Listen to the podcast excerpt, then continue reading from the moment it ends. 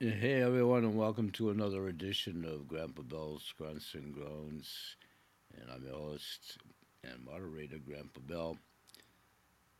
And I have the great pleasure of now being housed over at Spotify, unique to these audiovisual podcasts. And I'm going to attempt to be here daily to the best of my capability, coinciding with my sort of episodical radio shows over at the Kennel Kelp Blog Talk radio show. Mentor moments. Over there, I usually do 15, 30 minute snippets as it pertains to two different income stream and business opportunities. Usually, uh, the subject matters there.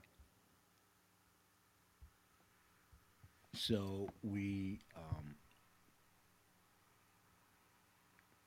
try to continue here to feed off of each depending on how you come in and out of these. So they're never really sequential, but good Lord willing, so far I'm here each and every day, Sunday through Saturday.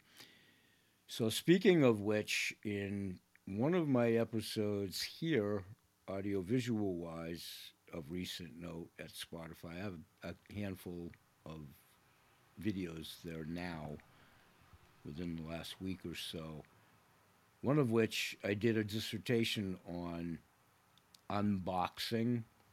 One was pertinent to CTFO, changing the future outcome. And one was uh,